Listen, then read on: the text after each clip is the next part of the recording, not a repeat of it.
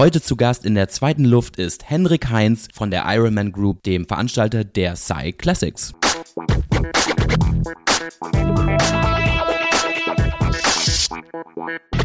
Heute kümmern wir uns in der zweiten Luft um den Hamburger Radsportklassiker, die Cy Classics. Am Sonntag ist es endlich wieder soweit, dann gehen tausende Hobbyradler und hunderte Profis an den Start hier in Hamburg. Ich freue mich jetzt auf den langjährigen Renndirektor Hendrik Heinz. Gemeinsam stimmen wir uns schon mal auf das Wochenende ein. Ich selber gehe nämlich auch bei den 60 Kilometern mit an den Start. Deswegen jetzt erstmal, hallo Hendrik, schön, dass ich bei dir sein darf. Ja, hallo, herzlich willkommen. Lieber Hendrik, du warst ja lange Renndirektor Direktor der Cyclassics. Du bist es, glaube ich, in diesem Jahr nicht mehr, aber trotzdem habe ich gehört, bist du ein ausgewiesener Cyclassics-Fachmann und kannst uns ein bisschen vorbereiten auf die diesjährigen Cyclassics, die ja so in einer guten Woche anstehen. Ja, ganz genau. Also ich, ich war in der Tat in der Vergangenheit äh, Renndirektor der Cyclassics und auch in eines anderen Radrenns, das wir in Berlin seinerzeit ja auch mal veranstaltet haben. Den Veloton kennt der eine oder andere der Hörer sicherlich auch noch.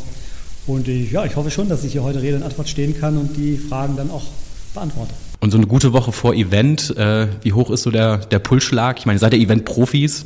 Sind wir, aber nichtsdestotrotz äh, steigt die Aufregung von Tag zu Tag, also der Puls entsprechend auch. Von daher, nein, nein, nein, es sind nur noch wenige Tage, die verbleiben. Die, die, die restlichen Dinge, die noch zu klären sind, klären wir. Aber man merkt auch im Team schon, dass wir alle durchaus auch etwas von aufgeregter werden von Tag zu Tag.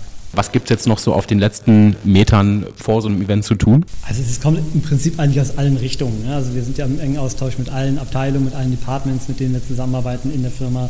Da kommen jetzt Anfragen von Teilnehmern, die wir beantworten müssen, aber auch teilweise natürlich von Anwohnern, die jetzt Verkehrsinformationen erhalten haben und und vielleicht am, am Renntag äh, die goldene Hochzeit äh, geplant haben oder eine Konfirmation und dergleichen und hin und wieder auch nochmal Nachforderungen von behördlicher Seite. Also ähm, das ist ein, ist ein buntes Potpourri an, an Aufgaben, die sich auch eine Woche vor der Veranstaltung noch zusammentun und äh, ja, die, die uns dann auch irgendwo hier auf Trab halten. Jetzt machst du den Job ja schon mehrere Jahre. Nimm uns mal mit, wie wird man denn eigentlich Renndirektor? Gute Frage. Ähm, also ich habe in der Tat, wie du sagst, hier schon einige Jahre äh, auf dem Buckel und habe in, in, in, der Zeit auch das Vergnügen gehabt, schon mit vielen verschiedenen Projektleitern zusammenarbeiten zu dürfen. Und äh, ich muss sagen, es gibt da eigentlich keine, keinen vorgezeichneten Lebenslauf. Das ist wirklich ganz, ganz bunt. Also man ist natürlich schon hilfreich, wenn man eine gewisse Sportaffinität mitbringt. Ähm, optimalerweise vielleicht auch wirklich zum Radsport oder Triathlon, wenn man bei uns tätig ist, ist aber absolut kein Muss. Also ähm, das, das habe ich gesehen in den Lebensläufen vieler Kollegen hier, die kommen aus allen Bereichen, sei es aus dem, aus dem BWL-Bereich oder wir haben auch natürlich irgendwo Leute, die ähnlich wie du auch eine redaktionelle äh, Vergangenheit haben. Also da ist ist es wirklich breit, breit gefächert. Ich, ich, glaube, wichtig ist, wie ich eingangs sagte, so eine gewisse Sportaffinität, aber auch der Hang dazu, um im Eventbereich äh, gerne arbeiten zu wollen, gerne mit Menschen arbeiten zu wollen. Und, und da sehe ich ja nichts Neues. Es ist ja im Prinzip in allen Anforderungsprofilen, äh, die ausgeschrieben sind, so, eine gewisse Stressresistenz ist durchaus förderlich äh, und hier und da auch nochmal ein dickes Fell. Also man ist, ist durchaus auch von Vorteil. Was gehört denn alles, wenn du so eine Veranstaltung als Renndirektor betreust, zu deinen Aufgaben? Also es ist auch breit gefächert. Du bist als Renndirektor im Prinzip eigentlich die Schnittstelle für alle, für alle Abteilungen. Ne? Also wir haben, haben, wie ich ja sagte, eine Marketingabteilung. Wir haben Kollegen, die im Sales-Bereich tätig sind, also die versuchen Sponsoren für die, für die Veranstaltung zu finden. Wir haben eine Messeabteilung ne? und wir haben eine Streckenabteilung, ähm, Logistikabteilung und, und da bist du als Projektleiter oder, oder Renndirektor derjenige, der der alle Abteilungen zusammenführt, das Heft des Handelns irgendwo in der, in der Hand hält und auch den Überblick bewahren muss. Und nichtsdestotrotz, und äh, das ist auch immer dann förderlich, wenn man so ein bisschen ein gutes Fable für Zahlen hat. Du bist auch derjenige, der die Budgetverantwortung hat. Also dann die Zahlen liefert, die erwartet werden von dir und äh, die all, all die Dinge im, im Blick behält. So, und ähm, ja, also das, das Projekt zu deinem eigenen macht und äh, stets den Überblick behält. Ja. Und jetzt bist du diesem Jahr nicht mehr für die Cyclassics zuständig. Welche Formate darfst du aktuell betreuen? In meiner neuen Funktion als äh, Operations Director Germany im Prinzip eigentlich für alle Veranstaltungen zuständig, die wir in Deutschland umsetzen, plus, plus ein Event in Luxemburg. Äh, und äh, ja, bin in erster Linie dafür an, ver, verantwortlich, die, die einzelnen Projektleiter, Renndirektoren bei der Umsetzung zu unterstützen, das grobe Ganze im, im Blick zu behalten und äh, ja, dafür zu sorgen, dass die ihren Job auch gut machen können. Sehr gut. Und dann kommen wir mal nach Hamburg und zu den Cyclassics. Welchen Stellenwert haben denn bei euren ganzen Veranstaltungen eigentlich die Cyclassics? Also die Star Classics haben nach wie vor einen enorm hohen Stellenwert, weil es in diesem ganzen Portfolio an Veranstaltungen, die wir hier haben, und äh, die meisten wissen es ja, es sind ja fast ausschließlich Triathlon-Veranstaltungen, das einzige zumindest hier in Deutschland Radrennen ist, das, das wir hier veranstalten und ähm, ja auch die Veranstaltung ist, die es hier in Hamburg schon am, am längsten gibt, also aus unserem, aus unserem Portfolio, äh, neben dem Ironman Hamburg und dem I2 World Triathlon. Und insofern äh, haben die Star Classics nach wie vor einen Riesenstellenwert. Also muss auch bedenken, dass wir hier eine, ein World Tour Rennen der Profis mit dabei haben, das ähm, international auch live übertragen wird und in diesem Jahr auch auf der ARD. Also von daher ähm, ein Rennen mit Weltformat, würde ich sagen. Sieht man ja, glaube ich, auch gerade in der Teilnehmerliste des Pro-Renns, ähm, nimmt ja wieder echt Fahrt auf, muss man sagen. In jedem Fall. Ne? Die Tour de France ist rum. Wir hatten, äh, aktuell laufen ja noch die, die Fahrradweltmeisterschaften in Glasgow in Schottland. Ähm, ich glaube, die, die, also ich, glaube, ich weiß, die, die äh, Straßenwettbewerbe sind, sind vorbei. Ähm, mit äh, Mathieu van der Poel gibt es einen neuen Weltmeister, der leider Gottes in Hamburg nicht am Start stehen wird. Aber nichtsdestotrotz haben wir eine tolle Startliste, äh, wie in den Jahren zuvor auch. Und sicherlich auch wieder einige Kandidaten äh, dabei, die, die dann auf der Mönckebergstraße da um den, um den Sieg äh, sprinten werden. Also die übrigen Verdächtigen, wir haben, wir haben Andrea Viviani mit dabei, der schon dreimal gewonnen hat, also in den Jahren, ich muss überlegen, 17, 18, 19, dreimal hintereinander gewonnen hat. Wieder mit dabei ist Marco Haller, sicherlich ein bisschen der Überraschungssieger aus dem letzten Jahr, der auf der Mönckebergstraße Wout van Art abgekocht hat. Und äh, mit dem wird er sich in dem Jahr leider nicht rumschlagen müssen. Der ist zumindest nicht gemeldet bis jetzt. Ansonsten gibt es noch weitere äh, Kandidaten. Ich meine, durch die deutsche Brille betrachtet sicherlich Phil Bauhaus ein, ein heißes Eisen, ähm, der mit, mit dabei ist und ja auch eine Top-Leistung in, in, äh, bei der Tour de France abgeliefert hat. Ich könnte auch viele Namen nennen. Aus Dänemark, Mats Pedersen ist hier auch noch einer. Wenn du mich fragst, ich habe so einen kleinen, äh, auch sicherlich da wieder durch die deutsche Brille betrachtet, einen kleinen Geheimfavoriten und das ist der John Degenkolb, der, der auch jetzt zuletzt äh, bei der WM ein gutes Bild abgegeben hat und dem traue ich durchaus auch, auch mehr zu. Hm, sind wir gespannt, wer, wer am Ende das, das Rennen machen wird. Klasse. Jetzt gibt's die Cy Classics ja schon seit, wenn ich, nicht, wenn ich recht informiert bin, seit 1996. Ganz genau. Was hat sich denn in den ganzen Jahren so verändert, wenn du mal so ein bisschen zurückblicken kannst? Ich muss dazu ich, ich konnte nicht alle Austragungen begleiten, aber habe zumindest einen Großteil als Aktiver und dann eben auch in meiner Tätigkeit hier in der Agentur äh, miterleben dürfen. Und ich muss ehrlicherweise sagen, im Kern hat sich eigentlich gar nicht so viel geändert. Ja? Also wir sind nach wie vor auch jetzt äh, nach 28 Jahren ähm, immer noch so, dass wir an den drei Säulen festhalten, nämlich an der, an der eigentlich Hauptsäule, das ist das Jedermannrennen, also die vielen tausend Hobbyathleten, die am Sonntagmorgen am Start stehen. Wir haben nach wie vor das Profirennen, das wir auch schon seit Beginn dabei hatten. Und wir haben halt die, die dreitägige äh, Messe und das Rahmenprogramm auf, ähm, auf dem Rathausmarkt äh, plus ein bisschen Side-Events auf der Mönckebergstraße. Also im Wesentlichen ähm, haben, wir, haben wir gar nicht so viel geändert. Was ich auch immer gerne unterschlage, deshalb äh, ergänze ich das jetzt eben auch nochmal, es findet im Rahmen des der Classics immer auch ein, ein Nachwuchsrennen statt, die, die Young Classics. Ganz tolle Geschichte, die, dieses Jahr die ersten Etappen im Landkreis Lüneburg und am Sonntag dann auch ähm, in Hamburg mit, mit Ziel auf der Mönckebergstraße. Also wer da äh, Lust und Zeit hat, das muss man sich angucken. Das sind die Stars von morgen. Und viele, viele äh, Fahrer, die hier auf der Profi-Startliste stehen, sind sind in der Tat auch mal bei den Young Classics dabei gewesen. Nicht schlecht. Und aber trotzdem gibt es denn in diesem Jahr das ein oder andere Highlight, auf was sich die FahrerInnen freuen können oder auch die ZuschauerInnen? Sicherlich, sicherlich. Also, ähm, ähm, weil du auch gesagt hast, was hat sich in den letzten Jahren geändert? Natürlich haben sich Dinge geändert. Wir müssen ja immer wieder auch mal die Strecke anpassen. Also, ist, äh, damals, als wir an den Start gegangen sind, da hatten wir mal drei Distanzen, 60, 100, 160, immer mal wieder Anpassungen. Äh, wir sind jetzt seit letztem Jahr noch mit, mit, mit zwei Distanzen, der 60 und 100 Kilometer Distanz unterwegs, was natürlich auch äh, daher herrührt, dass es über die Jahre nicht unbedingt einfacher geworden ist, solch lange Strecken überhaupt im städtischen Raum, im urbanen Raum ja noch noch genehmigt äh, zu kriegen und ähm, sind damit aber, glaube ich, erstmal ganz gut aufgestellt. Ja, wir haben äh, nochmal die 100 Kilometer Distanz im Vergleich zum letzten Jahr angepasst, fahren, fahren da jetzt ein bisschen mehr so in den, in den, in den Norden, so Richtung ähm, Barmstedt und ähm, Luzorn. Das äh, ist, kennt nicht jeder, aber ist eine ganz tolle Strecke, die wir da ausgearbeitet haben. Und ich denke, den, den Teilnehmern wird es auch, wird's auch gefallen. Gibt es denn noch, äh, vielleicht sonst noch das ein oder andere Highlight auf der Strecke, auf, die, auf das, was man sich als Fahrer in dieses Jahr freuen kann? Also ja, ich denke für die für alle Fahrer, ähm, das betrifft die 60er und die 100 Kilometer Teilnehmer, ist sicherlich das Highlight ähm, der der Kösterberg. Also eine der wenigen Anstiege, die, die es in Hamburg gibt, den, den haben wir mit eingebaut. Das ist auch gemein, weil es eigentlich wirklich nur noch 20 Kilometer vom Ziel ist und viele schon müde Beine haben. Da müssen sie nochmal drüber, aber äh, es kann ja auch nochmal ein Anreiz sein und nochmal eine zusätzliche Herausforderung und dann kann man sich auf die Schulter klopfen, wenn man, wenn man das dann nach all den Kilometern, die man schon, schon in, in den Beinen hat, dann nochmal geschafft hat. Und ansonsten ist es, wir haben in diesem Jahr glücklicherweise wieder ein längeres Stück, was wir an der Elbchaussee entlang fahren können und wer sich äh, die Zeit und die Ruhe nimmt, da vielleicht nochmal einmal den Blick schweifen zu lassen, ohne dabei das Rennfeld aus den Augen zu verlieren, äh, da den Blick über den, den Hafen werfen kann. Das ist einfach eine tolle Szenerie, die, die glaube ich, ihresgleichen sucht. Also es gibt kein, kein Radrennen in Deutschland, was, was so ein tolles Setup hat. Und ja, dann das, das Highlight natürlich äh, Zieleinlauf Mönckebergstraße, also die Mönckebergstraße, die seit Beginn an die Zielgerade äh, des, der, der B-Master Classics ist. Ähm, und, und alle, alle Teilnehmer drüber fahren mit vielen, vielen Zuschauern am Rand, die auf die Banden trommeln. Also ähm, da kriege ich jetzt fast eine Gänsehaut, wenn ich, wenn ich dran denke. Also das, das sind so die absoluten Highlights, ähm, plus das Fahrgefühl natürlich.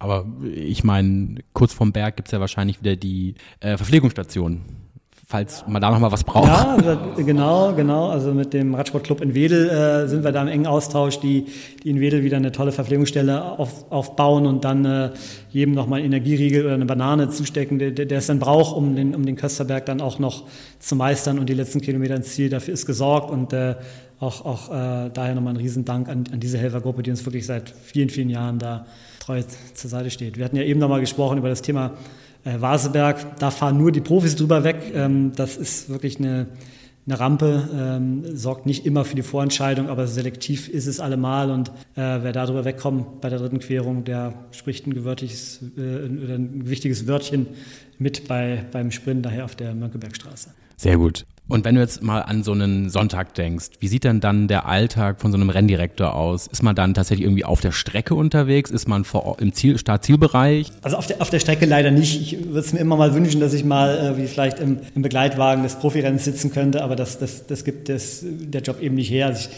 ich muss wirklich schon im, im, oder der Projektleiter muss wirklich dann schon im, im Start-Zielbereich äh, morgens unterwegs sein. Also es hat dann den heißen Draht zu den Kollegen von der Streckenabteilung. Wir müssen dann natürlich morgens früh äh, uns die Starterlaubnis einholen, müssen einmal sicherstellen, dass alle Strecken gesperrt sind, alle Straßen gesperrt sind, insbesondere die Zuwägungen, ähm, dass alle Streckenposten an Ort und Stelle sind. Und erst wenn das der Fall ist und wir in Abstimmung mit der Polizei und dem Verkehrsabsicherer das Go haben, können wir das, können wir das Rennen starten. Und dann, wie es immer so ist, gibt es vielleicht doch noch hier und da ein paar kleine äh, Ungereimtheiten oder noch Dinge, die, die noch geregelt werden müssen. Und dann ist man da ist man da am Rotieren und versucht, die letzten Dinge noch irgendwo in die Wege zu leiten. Wie viele Streckenposten sind denn so circa an so einem, an so einem beispielsweise jedermann 60er oder 100er Rennen im Einsatz? Weil letztes Jahr, mein Eindruck, sehr, sehr viele. Ja, in der Tat. Also wir haben, haben jetzt für, für, also für alle Rennen und wir haben ja im Prinzip das Profirennen und auch die, die Jedermann-Rennen fahren ja nahezu über die ähnlichen Streckenverläufe. Also haben wir rund 1000 äh, Streckenposten äh, im Einsatz. Äh, die natürlich im Vorwege auch alle zum einen erstmal gesucht werden müssen und dann gebrieft werden müssen. Also das ist ein enormes Aufgabenfeld, was, wie du dir vorstellen kannst, auch viele, viele Monate in Anspruch nimmt. Wie findet ihr so viele Streckenposten? Wir haben natürlich über die vielen Jahre, die wir die Star Classic schon durchführen, uns Gruppen aufgebaut, also wirklich Gruppen dabei, die immer wieder äh, uns helfen, uns unterstützen. Denn wir wissen alle, ohne die vielen freiwilligen Helfer wäre wär so eine Veranstaltung gar nicht, gar nicht möglich. Also daher auch nochmal ein ein Riesendank an alle Zuhörer, die sich da vielleicht auch selber aktiv, äh, beteiligen und aktiv sind als Helfer. Ohne, ohne die ging es nicht. Ähm, und dann ist es so, wenn wir neue Streckenabschnitte dazu holen, dann sprechen wir mit Vereinen ähm, aus den örtlichen Regionen, aus den Gemeinden und, und fragen an, ob die, ob die bereit wären, uns ebenfalls zu unterstützen. Und, und Gott sei Dank ist es so, dass, dass wir viel positives Feedback bekommen. Auch die Freiwilligen Feuerwehren unterstützen uns viel, THWs.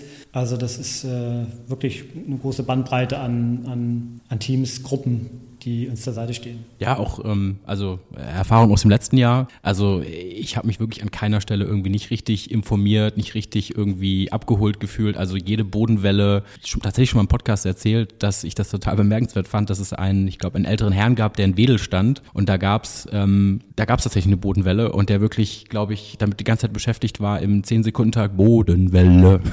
Es war so, ich dachte so, ja, aber einfach so, der stand dann da wahrscheinlich seit 6.30 Uhr und hat irgendwie sich halt das als Aufgabe Gesetzt, wirklich jeden zu informieren, dass äh, da jetzt bitte aufgepasst werden soll. Ja, es ist ein, auch eine wichtige Aufgabe der, der Streckenposten. Ne? Es ist ja nicht nur da, eben dafür zu sorgen, dass keine Fahrzeuge auf die Strecke gelangen, sondern eben auch dafür zu sorgen, dass die, dass die Teilnehmer vor, vor etwaigen äh, Gefahren dann auch geschützt werden und darauf hingewiesen werden. Deshalb äh, briefen wir die, die Streckenposten im Vorfeld. Die kriegen ja ähm, dann auch eine Trillerpfeife oder so ein Fähnchen mal in die Hand, ne, wenn es darum geht, vielleicht mal eine Mittelinsel anzuwahren oder eine scharfe Kurve. Ähm, ganz, ganz wichtige Aufgabe in der Tat. Bei so einem Jedermann-Rennen, da treffen ja wirklich ganz viele äh, verschiedene ähm, Level an Erfahrung, aber auch an Leistungsniveau aufeinander. Und Vielleicht kannst du noch mal so als der als Veranstalter so ein paar Hinweise geben. Ja, worauf sollte man achten, dass natürlich alle möglichst sicher da ins Ziel kommen? Denn ja, der ein oder andere überschätzt sich dann vielleicht, ähm, sieht das dann irgendwie so als Rennen. Man, gerade bei der 60er-Distanz sind ja, glaube ich, nicht nur Rennräder oder, oder Gravel-Bikes am Start, sondern auch durchaus, ich sag mal, eher einfachere Straßenräder. Letztes Jahr erinnere ich mich noch an einen Herrn im Tropenhelm, im Tropenoutfit.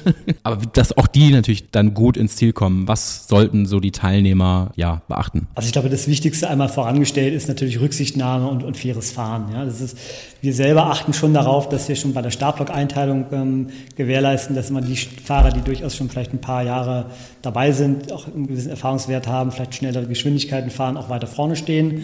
Und die Leute, die etwas langsamer fahren, die geben im Vorfeld bei der Anmeldung ihre eigene Durchschnittsgeschwindigkeit an, auch entsprechend etwas weiter hinten einsortiert werden. Das hat eben den positiven Effekt, dass nicht schnellere Gruppen von hinten durch das ganze Feld fahren und die langsamen vorne einholen, was immer ein gewisses Gefahrenpotenzial in sich birgt wichtig ist. Und ich glaube, ähm, das weiß ich auch aus eigener Erfahrung noch zu berichten, dass man vielleicht im Vorfeld der Star Classics mal guckt, ob es irgendwo Trainingsgruppen gibt, mal größere Gruppen, denen man sich mal anschließt, um überhaupt erstmal das Fahren in einer Gruppe zu lernen. Also viele, viele Radfahrer, die trainieren allein für sich, fahren hier irgendwie über landwirtschaftliche Wege im Umland. Ähm, aber es ist immer ratsam, auch im Vorwege so ein paar Mal mit einer Gruppe zu trainieren, um, um, um ein Gefühl dafür zu bekommen, mal dicht am Hinterrad zu fahren, mal aus einer Position gegen den Wind rauszufahren. Und, und ähm, das ist hilfreich. Und dazu kommt eben auch, dass man vielleicht gewisse Handzeichen sich mal aneignet, mal sich informiert, äh, was mache ich denn, wenn irgendwie eine, eine, scharfe Kurve kommt, eine Gefahrenstelle oder jemand gestürzt ist, das ja auch leider mal wieder vorkommt. Aber dass man da eben weiß, wie, wie verhalte ich mich in einem Rennfeld und wie kann ich, ohne da jetzt wild rumzuschreien, denn das kriegt auf dem Rad keiner mit, durch ein einfaches Handzeichen signalisieren, äh, welche, welche Gefahr da gerade gerade droht.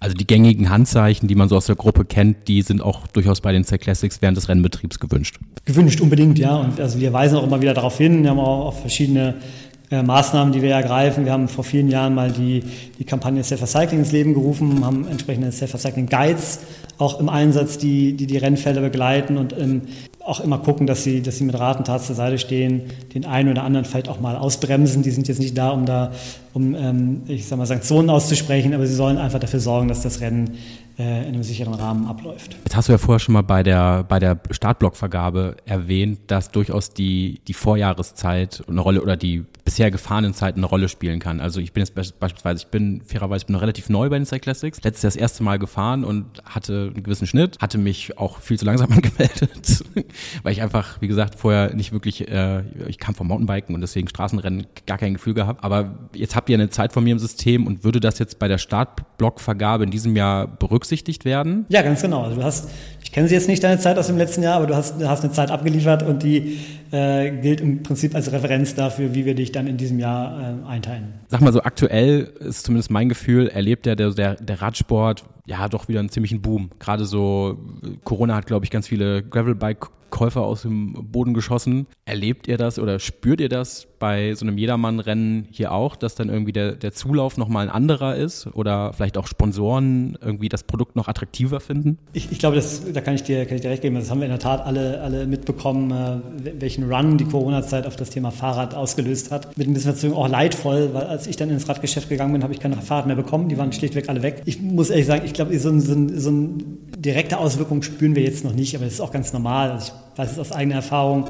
Ich glaube, man kauft sich ein Rennrad und der, der, der, es ist dann nicht der erste Reflex zu sagen, jetzt ein Jahr später melde ich mich für einen, für einen Radrennen an, sondern man sammelt erstmal Erfahrung, man probiert aus, man testet sich, man fährt seine ersten Runden, findet vielleicht sogar Anschluss an irgendwelche Radgruppen, die unterwegs sind, tauscht sich aus und, und äh, sagt dann, Mensch, guck mal, die fahren da auch mit, vielleicht schließe ich mich da mal mit an. Also ich denke schon, dass das mit so einer gewissen Verzögerung irgendwann auch mal eintritt, aber jetzt so kurz nach Corona äh, würde ich lügen, wenn ich sage, dass wir jetzt einen messbaren ähm, messbare Auswirkungen ähm, da schon, schon spüren würden. Wenn du jetzt mal so guckst, ähm, du hast ja schon ein bisschen erzählt, diese Classics ändern sich jedes Jahr so ein bisschen an die Gegebenheiten an, äh, mal passt sich eine Strecke an, ähm, vielleicht kommt ja noch mal eine andere Distanz hinzu, man, man weiß es nicht.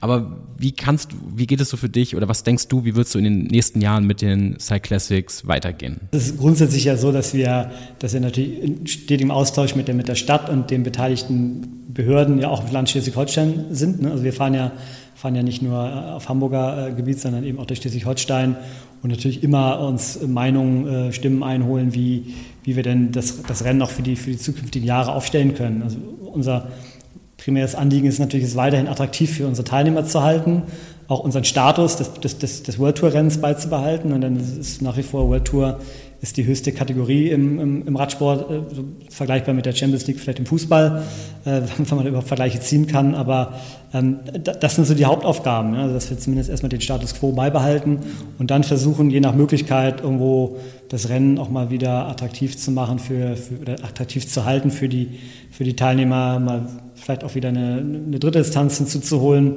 Das will ich und kann ich heute noch nicht versprechen, aber wir arbeiten dran und versuchen natürlich immer wieder mal neue Reize zu setzen, um auch vielleicht neue Teilnehmer äh, zu gewinnen. Na klar. Jetzt erlaubst mir so kurz vorm Ende noch eine persönliche Frage. Ähm, kannst du denn vor lauter Triathlon und Fahrrad-Events selber noch irgendwie ein bisschen aufs Rad steigen? Wie du siehst, wenig.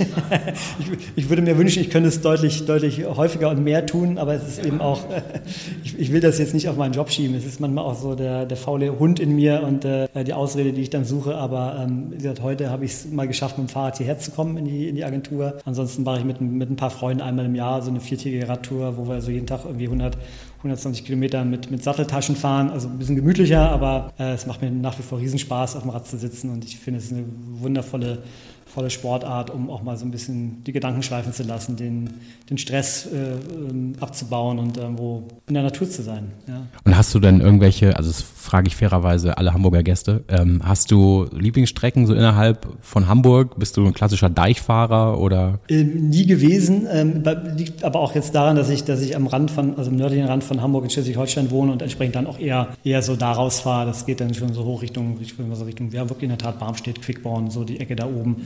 Das ist eher so mein, mein Zuhause. Sehr gut. Auch ein feines Revier. Super. Du, das war's schon. Vielen, vielen Dank. Ich wünsche euch ganz viel Erfolg für die diesjährigen Side Classics und ja, wir sind sehr gespannt, wer zum Beispiel das Profirennen gewinnt. Ja, da sind wir auch gespannt. Wir freuen uns riesig und freuen uns insbesondere, so viele Teilnehmer wieder am Start zu haben und wünschen allen Teilnehmern natürlich ein tolles Rennen äh, und freuen uns, sie dann im Ziel begrüßen zu können. Super. Vielen, vielen Dank. Bitte.